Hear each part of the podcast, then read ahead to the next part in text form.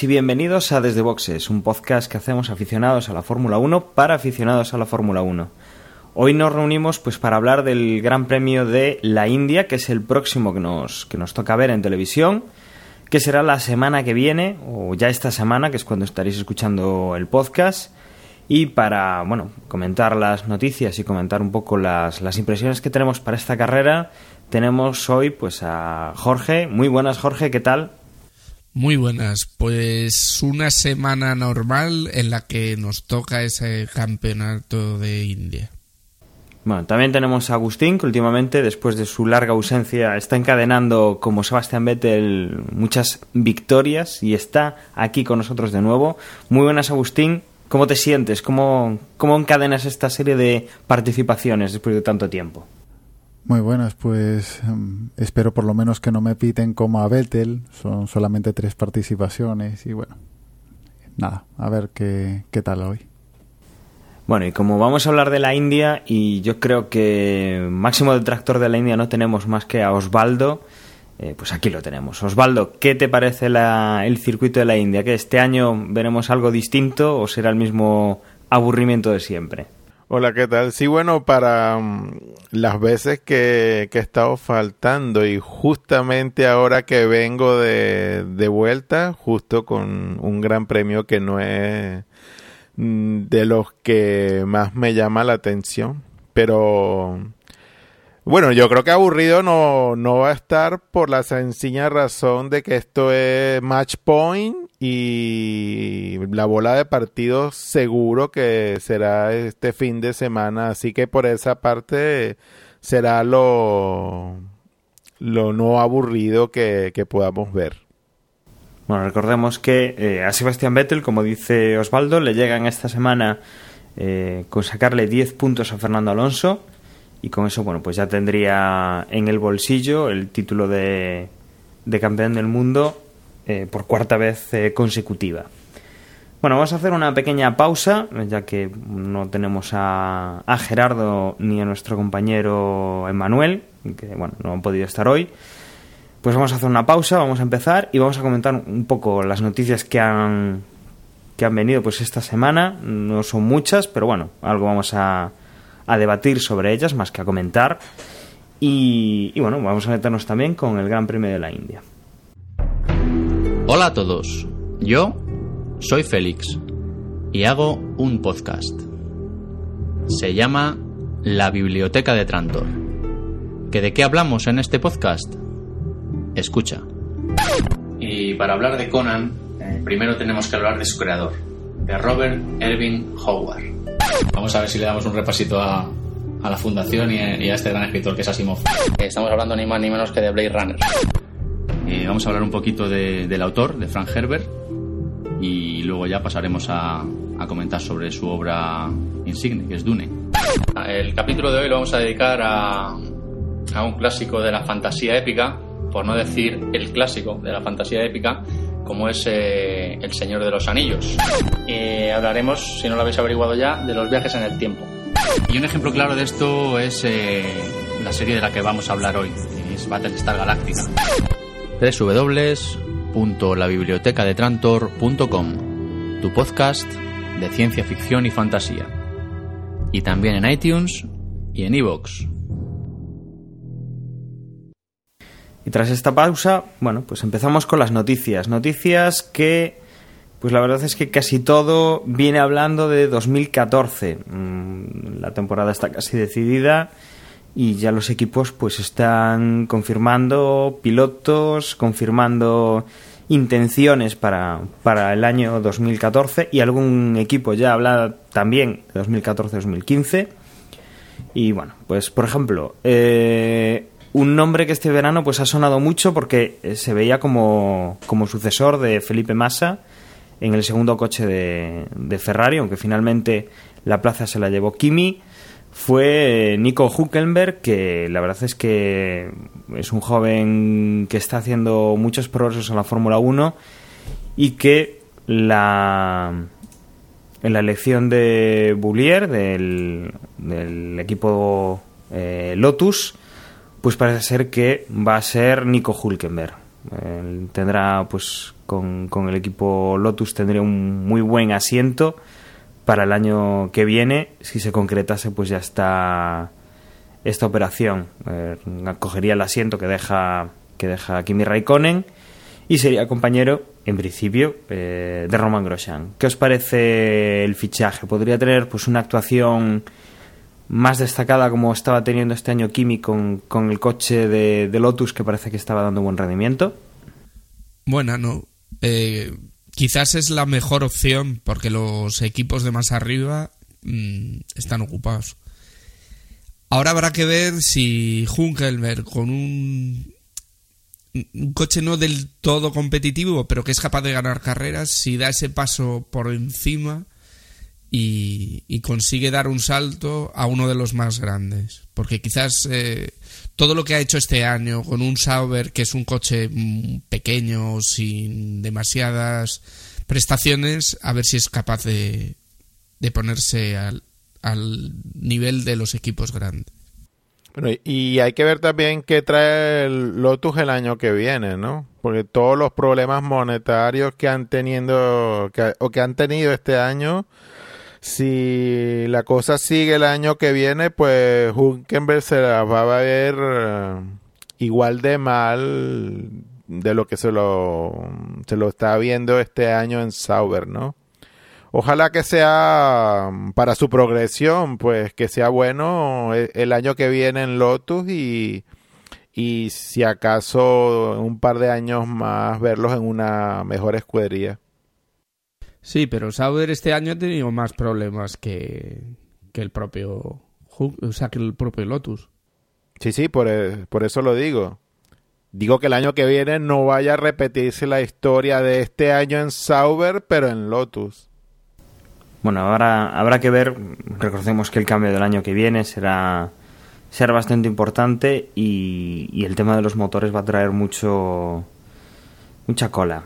Sobre todo porque yo creo que estos equipos, por ejemplo Lotus, que es un equipo que va a tener pues el motor Renault como, como los Toro Rosso y los Red Bull, eh, será el tercer equipo, entre comillas, en importancia, ¿no? Primero, obviamente, pues estará Red Bull, que es el equipo que le está dando el título de, de, campeón del mundo pues a Renault como motorista y seguramente pues vendrá la segunda escudería de Red Bull, que es Toro Rosso, que también le está dando más, más punto y más eh, más baje últimamente que, que, Renault, sobre todo quitando, o que Renault, que, que Lotus, si quitamos a, a Kimi Raikkonen. Entonces habrá que ver un poco el, la evolución y, y cómo trabajan esta gente de, de Renault con el coche de, de Lotus y cómo, y cómo evolucionamos para el año que viene. Recordemos que tenemos el cambio de normativa y será lo que decida muchísimo pues eh, el, cómo, el cómo vamos a ver la temporada.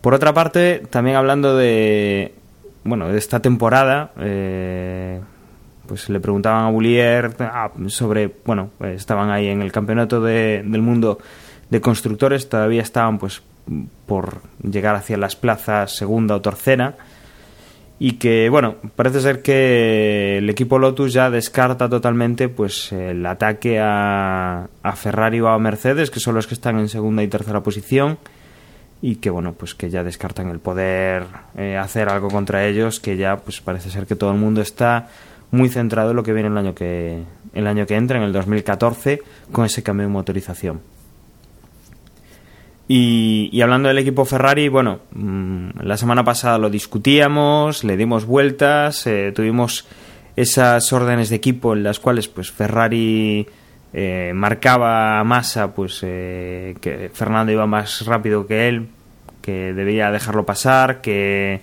que se estaba jugando pues eh, más que más que el brasileño y que Massa pues eh, decidía seguir a lo suyo y, y bueno pues jugar en su equipo intentando patrocinarse para el año que viene Y parece ser que desde Ferrari, bueno, no, no están del todo descontentos o, entienden esa, esa desobediencia de su piloto, porque bueno, como, como se va, como tiene que venderse y, y que bueno, que tampoco tampoco es que Fernando pues pueda discutirle demasiado el título a Vettel, bueno, pues pues parece ser que es aceptable, ¿no? Yo creo que es uno de estos eh, errores que tiene el equipo Ferrari a la hora de la estrategia, en cuanto a que si no controlas a tus pilotos o no sabes eh, establecer las, las directrices del equipo, eh, luego en la pista no vas a poder hacer nada, ¿no? ¿Qué os parece a vosotros?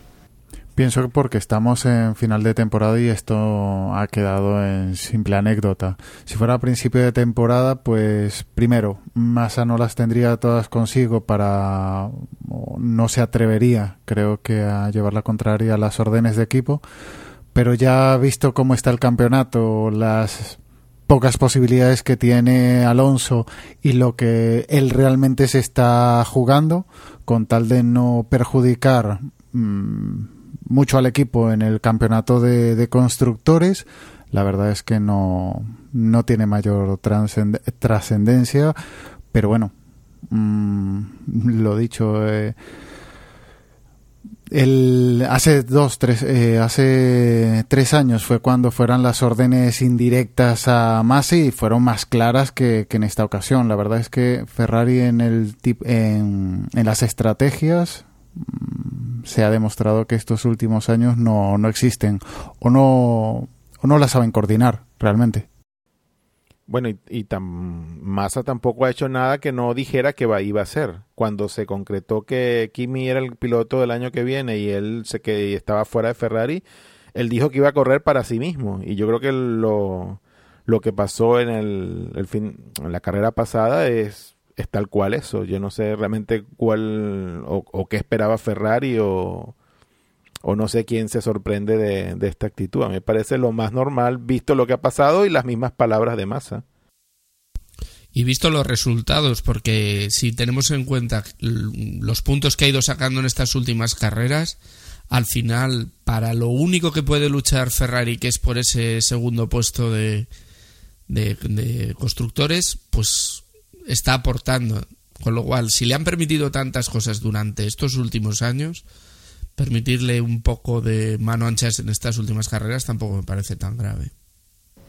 Sí, desde luego, eh, con más han tenido paciencia y, y lo raro sería que, que tuvieran problemas ahora con él ahora, ¿no? Que, que se va, que, que ya no queda nada y que ya está decidido el que no, no renueva para el año que viene, que siempre era lo complicado, ¿no? Siempre renovaban, hiciera lo que hiciera y que bueno, pues este año finaliza contrato y tampoco quieren darle más vueltas. De todas maneras, el equipo Ferrari, pues para el año que viene, que va a tener dos gallos, es necesario tanto que mejore las estrategias como que mejore pues el planteamiento interno del equipo, ¿no? Si el año que viene entre Kimi y Fernando pues se van a estar quitando los puntos para, para dejar vía libre aunque pues Vettel por ejemplo pues eh, pueda luchar por esa primera plaza sin, sin mayores problemas por sus rivales pues pues la verdad es que muy inteligente no va a ser la estrategia. Eh, quien también ha hablado es eh, es Montesémolo que bueno pues comentaba algo que, que, bueno, yo creo que no hace falta ni comentar, aunque él dice que veremos a los Ferrari luchando por el podio, mmm, pero bueno, mmm, Felipe Massa sí que es cierto que últimamente está, está dando un poco más de sí, o, está dando pues lo que se esperaba que, diese, pero yo creo que, será Fernando el que, el que luchará por el podio o el que pondrá más eh, más ganas por estar ahí, ¿no? El, el, coche Felipe Massa, bueno, se ve que todavía no le ha cogido el punto, está ya para irse y no, no ha conseguido pues hacer nada en los últimos en los últimos dos, tres años que, que merezca la pena casi destacar, ¿no? Y también, bueno, otro, otro que también eh, salía a hacer declaraciones, el equipo Ferrari, bueno, pues eh, Stefano Domenicale, que, que, también hace una, una, declaración peregrina, ¿no? Que el, que el año que viene lucharán por el título. Es lo que llevamos esperando, es lo que llevan diciendo, es lo que llevan comentando. Bueno, pues, pues, pues nada. Obviedades que, que, declaran, como todos los años, en el equipo Ferrari y que pues eh, yo no sé vosotros pero pero bueno algunas dudas sí que empiezo a tener pues para, para la temporada que viene el, el qué es lo que vayan a hacer y cómo, cómo lo vayan a plantear. Y tú empiezas a tener dudas tú empiezas a tener dudas Dani yo yo siendo tú yo, yo las tengo pero inmensa. Yo no espero a tener dudas. Yo tengo dudas de hace rato ya. Y no creo yo bueno no sé Ojalá me equivoque, pero si mientras esta misma gente que dirige Ferrari siga ahí, yo no veo el año que viene mayor diferencia a este o el año anterior. Digas que hay cambio de normativa y todo lo que tú quieras. Pero si la, si la gente que dirige es la misma, todos estos ineptos que ya comenté la última vez que grabé, no sé ya hace cuánto tiempo, sigan ahí, Ferrari seguirá siendo un equipo de tercera categoría, que es lo que está realmente demostrando en los últimos años. No, el problema, por lo menos este año, empiezan con una decisión que no habían sido capaces de tomar, que era la no renovación de masa, algo que nosotros veíamos eh, normal, ¿no? Bueno, pues eh, era un paso que dices, bueno, pues parece que van en la buena dirección eh, de cara al año que viene, pero visto que estamos acabando la temporada y que bueno, cosas como, como estas estrategias que, que, siguen igual, que no parece que, que aunque hayan dado, entre comillas, un golpe en la mesa diciendo, bueno, pues Massa se va, alguien lo habrá dado, alguien habrá dicho, este, este piloto no, no nos está haciendo ganar o no nos está ayudando a ganar o, o no está rindiendo lo que tendría que rendir, eh, pues bueno, eso daba, daba a entender que están cambiando las ideas, pero parece ser que, que, no, que seguimos con la misma estrategia de siempre, que tendrán el equipo súper informatizado en, en la base de, Ferrari, pues eh, analizando la estrategia, pero que seguimos igual.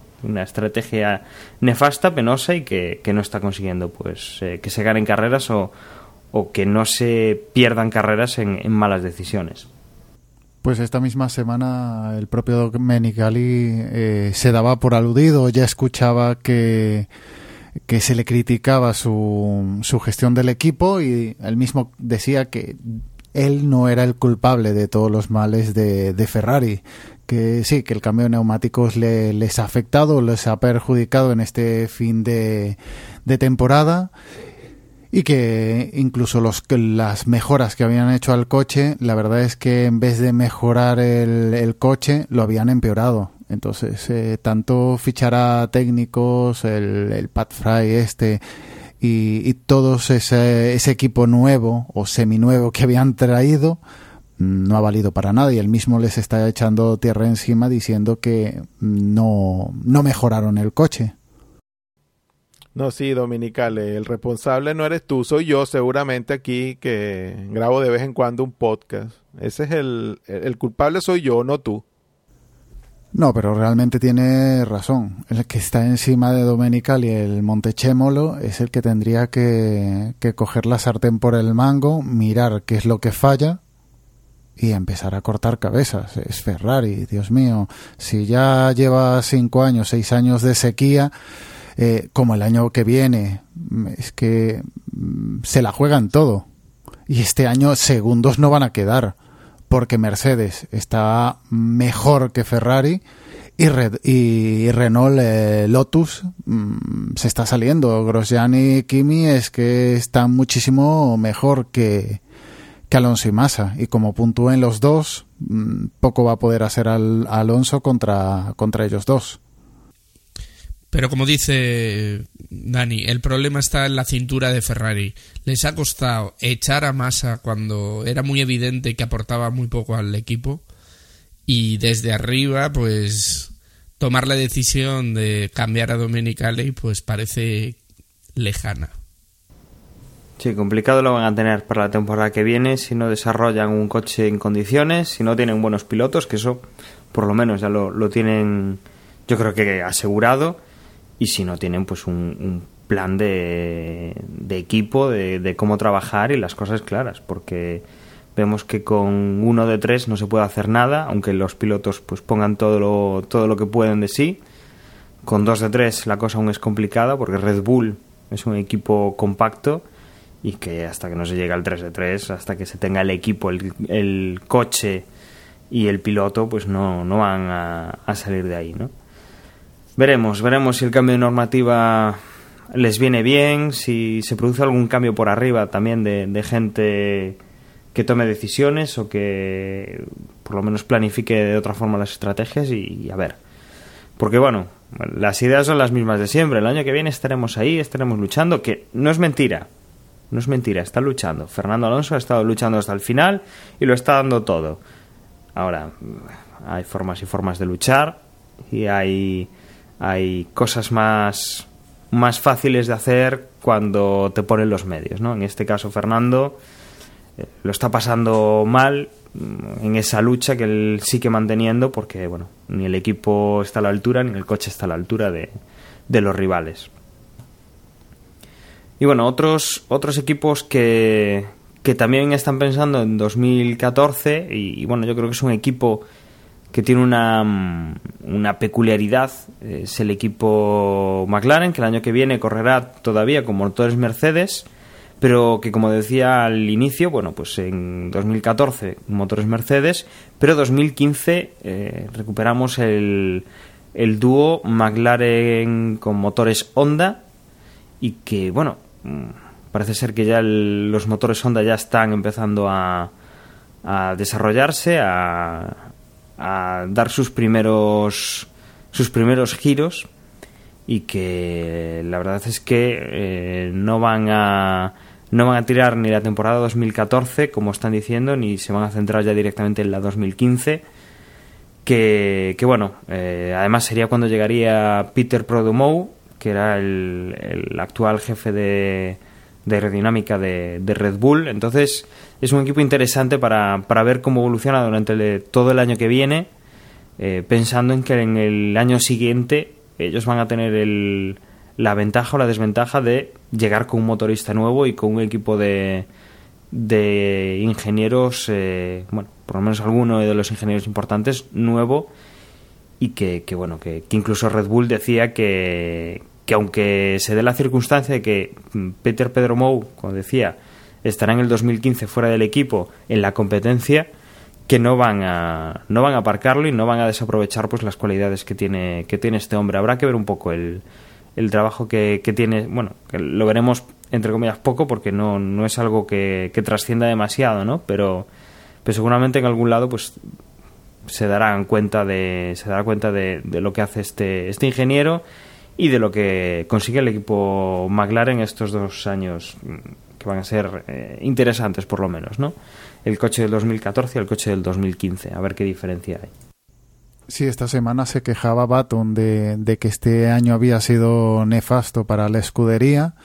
Eh, por, uh, por, todo lo que estás diciendo, parece que el año que viene es un, un año que, que, va a quedar en el limbo. Parece que McLaren va a esperar a 2015 con el motor nuevo, con el, el ¿cómo le llaman? El diseñador este nuevo.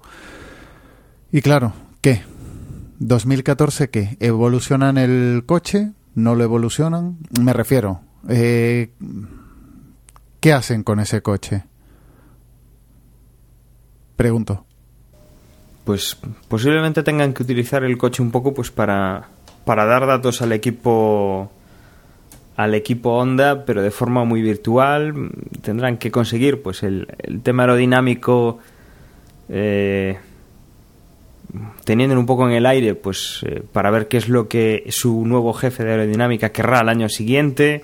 La verdad es que sí, es una situación curiosa, ¿no? Porque van a tener dos elementos clave eh, que a final de temporada podrán servir o no para algo, para pues para dar datos para, para el próximo motor o para dar datos para, para el próximo chasis. La verdad es que por eso es una situación curiosa y que, que, además dicen que no, no van a tirar la toalla, que, que bueno, van a trabajar este año, eh, este año que viene, el 2014, de una forma bueno, pues dura, pues para, para no tirar la temporada, que bueno, será una temporada de transición extraña, ¿no? Con tanto cambio que tendrán en el 2015. Y curioso es que, por ejemplo, Honda ya ha presentado por lo menos el ruido que hace el motor del 2015. Lo hizo Renault hace ya algún tiempo. Pero lo que es sorprendente es que Honda está presentando ya el motor del 2015 cuando otros motorizadores no lo han hecho. Y por cierto, suena, yo no sé si lo habéis oído, pero a mí no me gusta. Como, no sé, como un aspirador. Suena, no suena motor potente de Fórmula 1. Sí, eso ya se ha dicho, que será uno de los cambios más, eh, bueno, pues no diré más visibles, ¿no? Pero más significativos para lo que es el público, para lo que es la, la retransmisión, ¿no? La diferencia que, que tendrá de sonido entre un, un motor de la temporada 2013 o de lo que estábamos acostumbrados hasta la 2013 al nuevo motor de la temporada que viene, de la 2014, que además, bueno, pues además de cambiar el cubicaje y, la estructura del motor, pues también vendrá con, con los motores turbo, con lo cual, bueno, pues el, motor sonará de forma diferente. Incluso decían eso mismo, que, el público lo notará en las, en las carreras en vivo. En televisión lo vimos relativamente distinto, bueno, los filtros de que seguramente apliquen pues para que el ruido no sea molesto en, en casa, porque estarás todo el rato con el televisor eh, zumbando y que bueno que no, no es lo mismo que estar en el circuito que los oyes pasar pero, pero bueno, será, será algo que los aficionados al motor pues intentaremos escuchar, ¿no? A ver qué, qué diferencia tienen. Pero bueno, dicen que sí que van a sonar eh, diferentes y sabemos que normalmente lo diferente, pues eh, las primeras veces, pues eh, se hace un poco extraño el oído, ¿no? Y luego comentar, bueno, dos pilotos que, que tienen una situación para el año que viene bueno, interesante de, seguir, porque bueno, Pastor Maldonado con el equipo Williams, que, parece ser que eh, no están del todo contentos con la actuación de, del piloto, que parece ser que está desoyendo pues las recomendaciones y las órdenes que le dan desde el, desde el box y que podría ser pues una relación que acabase en, ruptura, en ruptura del contrato y que fuera pues el asiento que Felipe Massa pudiera aprovechar para el año que viene, ¿no? el, que dejase Pastor Maldonado en Williams. Parece ser que, no están demasiado, demasiado acuerdos, aunque eh, habría que ver un poco cómo va con el tema del, del patrocinador que, trajo consigo Pastor Maldonado que para Williams me parece que es lo más importante. El dinero que está poniendo Maldonado, que está poniendo para que Maldonado corra, es bastante importante. Entonces, si quieren que siga Botas, que se supone que es el que podría seguir, sustituir a Maldonado, el que el piloto que venga, si quiere conducir, tiene que traer mucho dinero. Entonces ahí es donde más complicado lo va a tener eh, Williams. Igual sea el motivo porque el que por el cual igual mantienen a Maldonado. Sí, porque el dinero de PDVSA es de Maldonado. PDVSA no se va a quedar en el equipo si no está Maldonado, obviamente. Y tampoco sé yo la situación de PDVSA actualmente con todos los líos que hay en Venezuela, si eso también se pueda mantener. No estoy yo al tanto ni tengo detalles de, si exactamente PDVSA tiene o no el dinero para el año que viene, indistintamente de que sea en Williams o en cualquier otra escudería que vaya a Pastor, ¿no? Pero, pero lo que sí sé es que el dinero está atado al, al, al piloto venezolano. Pues. El dinero no se queda en la escudería si, si Maldonado se va. Y lo mismo, tienen que tener un plan B, funcione o no, o se mantenga ese dinero de Maldonado o no, o venga a Massa, o, mantengan a Botas, o venga el Van der Garde, es que tienen que tener un plan B, un, un plan de contención si, si el dinero de PDVSA se va. Otro culebrón para seguir pues la, en el final de temporada y en el principio de temporada de, la que viene, ¿no? Y otro que parece ser que se está posicionando también cerca de Williams, parece ser eh, Guido Van Garde, eh, que aunque no directamente, bueno, pues parece ser que, que su suegro, que bueno, parece ser que tiene, le sobra el dinero, eh, está pensando en, en, entrar en el accionariado o comprar parte del equipo del equipo Williams. Eh, si por aquí llegase el dinero, pues sería una muy buena muy buena noticia para Williams si realmente lo que quiere es deshacerse de Pastor Maldonado y, quiere pues no salir perjudicado pues por ese por ese acuerdo con, con la petrolera venezolana. Sería una forma de de quitarse un problema de encima cuando se lo crearía de otra manera con echando al, al piloto que les está dando problemas actualmente, ¿no? Y bueno, saliendo, eh, tema polideportivo, mm, que ya lo hemos comentado otras veces cuando, cuando ha salido la noticia, parece ser que lo último que hemos oído, pues de del tema de Fernando Alonso con su coqueteo con, con lo del equipo ciclista, parece ser que ahora se habla de que eh, Fernando Alonso presentaría su nuevo equipo directamente como nuevo equipo, no después de la compra frustrada del Euskaltel. Están hablando ya del 2015, eh, presentando además para, para correr el tour, el, el tour de Francia. Eh, todavía no es que esté confirmado, obviamente, están trabajando en ello, pero bueno, yo creo que sí seguimos a, a Fernando Alonso pues en las redes sociales. Eh, se ve que ya ha declarado varias veces eso, eh, la intención que tiene de, de entrar ya definitivamente en, en ciclismo y que, que además, bueno, lo quiere hacer en breve.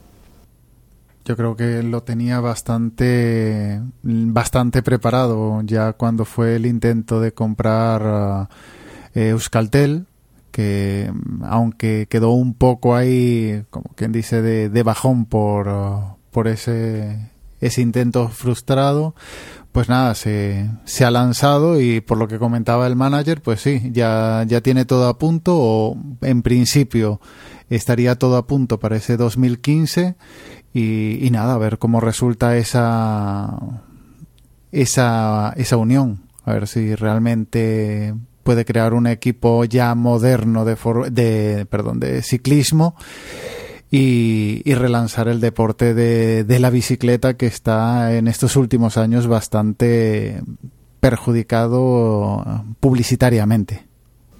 Habrá que ver qué ideas aporta Fernando a, al tema del ciclismo, porque, bueno, eh, quiere sacar pues algo, algo en claro de, lo que ha hecho en Fórmula 1 para, para, exportar al ciclismo y también quiere aprovechar lo que aprenda en el, en el ciclismo pues por si puede aplicar algo a, a la Fórmula 1. La verdad es que eh, Fernando, si se le sigue un poco las redes sociales, se verá que, que es un gran apasionado del ciclismo, que eh, yo creo que al mes echa bastantes kilómetros y además se rodea de gente que le, le, gusta el ciclismo y que bueno, seguramente el tema pues sí que salga adelante, como está diciendo los rumores, como ha insinuado Fernando incluso en, en las redes sociales, eso.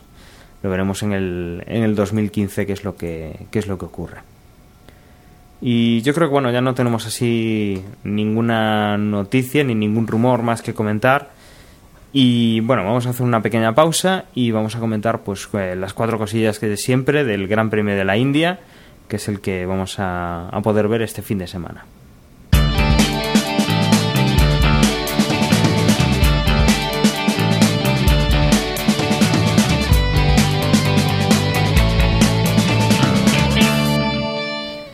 Bueno, pues este fin de semana, como decía, Gran Premio de la India. Eh, ya apenas nos quedan eh, tres o cuatro grandes premios por ver, eh, no mucho más. Y, como siempre, eh, Gus, coméntanos los horarios. ¿Cuándo vemos las prácticas? ¿Cuándo tenemos la clasificación?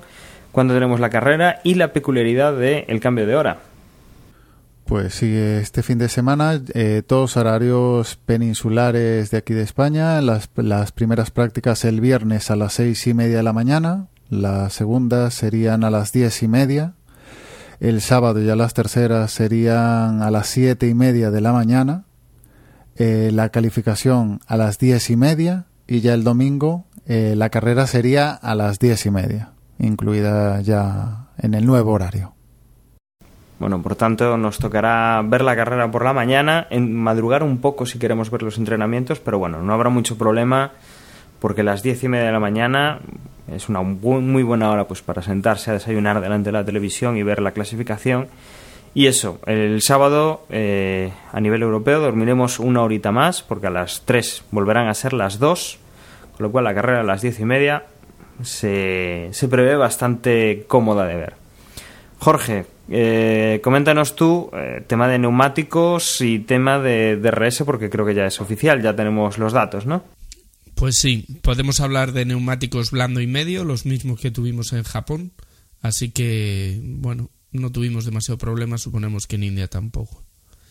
Y el DRS tenemos doble zona con doble detección la primera en la recta de llegada y luego la recta larga de atrás pues tenemos la segunda zona.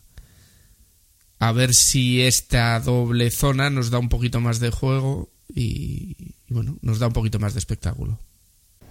Bueno, y lo que nos queda, hacerlo el paripé de siempre, de a una semana vista, intentar dilucidar, decir un poco qué es lo que vemos que, que puede pasar. Y bueno, yo creo que vamos a empezar por Osvaldo, que creo que lo tiene ya algo, algo decidido. Osvaldo, mm, tres, tres primeras posiciones. Cuéntanos. Bueno, pues yo digo que nada, Vettel gana la carrera, se proclama campeón, Grosjean segundo y Weber tercero. Venga, Gus, que seguramente que también lo tengas bastante clarito. Pues nada, repito en parte la, la apuesta de, de OJ. Eh, primero Vettel, segundo Kimi y tercero Weber también. Bueno, parece ser que ya Vettel ya lo ponemos todos en primero. Jorge, ¿también lo pones en primero? Sí, vamos a ser conservadores. Va a haber doblete de Red Bull, Vettel, Weber y detrás vamos a poner a Hamilton. Bueno, pues como veo que todos estáis poniendo a Vettel, lo más sensato, lo más inteligente por mi parte será repetir también la misma estrategia. Vettel quedará primero, campeón del mundo. Eh, y voy a copiar un poco lo que dice Gus. Eh, Kimi, yo creo que después de las últimas actuaciones que ha tenido, veo que, que saldrá con un poco de rabia a conseguir un buen puesto. Lo ponemos segundo y que Fernando pues seguirá demostrando lo que está demostrando carrera tras carrera y es que quiere estar ahí en el podio por lo menos y que bueno lo vamos a poner en tercera posición Dani, que, que mi éxito hace dos semanas de mis predicciones no te nuble, no, no te fíes de eso. Bueno, yo me dejo guiar. No, no, no me nublo, me dejo guiar. Pero, pero bueno, a ver, por lo menos ver algún podio distinto a los últimos, no ver dobletes, no ver tanto tanto color azul de Red Bull. Bueno, pues a, a ver, a ver qué es lo que qué nos depara la carrera. Y no sé si queréis comentar alguna cosa más de, de la carrera, de las impresiones, porque si no, podemos ir cerrando este, este podcast y así pues hacemos algo un pelín más breve de lo normal. Solo que al ser inevitable que, que, que el fin de semana va a ganar Vettel, que las últimas carreras pues van a ser un probablemente un fastidio tener que seguirla cuando ya todo el pescado esté vendido, pero bueno. Hubiese sido más bonito que se acabase todo en la última carrera, pero creo que visto lo visto, pues no va a ser así. Y bueno, entonces quedará ese, ese letargo final que al no jugarse nada, pues se hará cuesta arriba. Creo que la emoción de las carreras, del una vez que esté decidido el título, eh, tendrán tres carreras para, para darle un merecido homenaje a Mark Webber en el equipo Red Bull y que veremos, veremos si, si realmente lo hacen, si, como dijeron la, la semana pasada, sí, Mark se merecería ganar alguna carrera, pero bueno, esta la ha ganado Vettel, pues porque, porque le hemos cagado en las estrategias o hemos querido que, que Weber pues fuera el conejillo de indias para las estrategias. Habrá que ver un poco, ¿no? Si le devuelven esos esas carreras que ha tenido que perder o que ha podido perder gracias a las estrategias del equipo Red Bull. Habrá que ver si le dan una buena despedida al australiano, que yo creo que además se lo merece. Es un piloto que lleva muchos años en la Fórmula 1, que ha demostrado mucho, que, que además ha trabajado mucho pues por, por los demás pilotos, desde, desde la bueno la, la asociación de, de, pilotos y que, que, bueno a ver a ver en qué queda tanto temita con las órdenes de equipo en, en Red Bull habría que hacer una porra sobre eso si realmente alguien piensa que en esas tres carreras le van a dejar ganar a, a Weber alguna alguna alguna de ellas. Yo digo que no. Si le van Yo a dejar ganar no. si le van a dejar ganar o si se lo van a poner fácil. Pero pero vamos yo creo yo que ni va, una va a ir ni por la ahí. otra. Sí, sí, yo como Osvaldo. Si hubieran querido, lo hubieran dejado ganar la de Japón, y tranquilamente. lo tenían fácil para dejarlo ganar Sí, porque es que Vettel igual, si Weber ganara carreras antes, Vettel igual no iba a perder el campeonato, ¿eh? Sí, bueno, pero ahora está, está hecho. Sí, bueno, está hecho, pero igual. Lo que ya yo siempre he dicho de cómo Red Bull, o cómo veo yo que ve Red Bull a Weber y no creo yo que eso vaya a cambiar. Pues una lástima. Esperemos que por lo menos, si no se lo ponen fácil, que Weber no haga caso ya nuevamente a órdenes de equipo y que se guise su carrera él solito sin, sin necesidad de, del box. Y bueno, eh, cerrando ya el, el episodio, pues eso, recordaros que estaremos la semana que viene para contaros lo que haya pasado en el Gran Premio de la India y que, que bueno, os recuerdo que cambiamos, eh, cambiamos en España y en el resto de Europa la hora, eh, que adelantamos o atrasamos los relojes, eh, tenerlo en cuenta a la hora de, de ir a ver la carrera, no vaya a ser que os levantéis una hora antes y que, que bueno, pues eh, os dejo con mis compañeros que os indicarán pues las formas de poneros en contacto con nosotros y otras formas de escucharnos. Un saludo y hasta luego. Pues yo nada, que estéis muy bien, eh, que lamentablemente el campeonato se acaba el fin de semana y recordarles que estamos en Facebook, facebook.com barra desde boxes, en Twitter en arroba desde boxes y en Google Plus nos pueden encontrar buscándonos como desde boxes. Eh, que esté muy bien, chao. Yo despedirme, decir que estamos en desdebox.es. Acordaros de la porra, que sobre todo allá arriba todavía hay pelea y no es como el Gran Premio de Fórmula 1 que todavía no está decidido. Así que a ver qué hacemos y nos oímos la semana que viene. Y nada, deseando que la próxima semana, ya con el equipo al completo, podamos eh, celebrar el campeonato, el cuarto campeonato de, de Vettel. Eh, nos podéis escuchar en, en, las distintas formas que aparecen en la página web, en la columna de la derecha. Y recordar que en, si tenéis un dispositivo Android, tenéis la aplicación, la aplicación de Desde Boxes tenéis que instalarla. Ahí os va a decir cuando sea campeón Vettel. Así que, nada, nos escuchamos. Un saludo.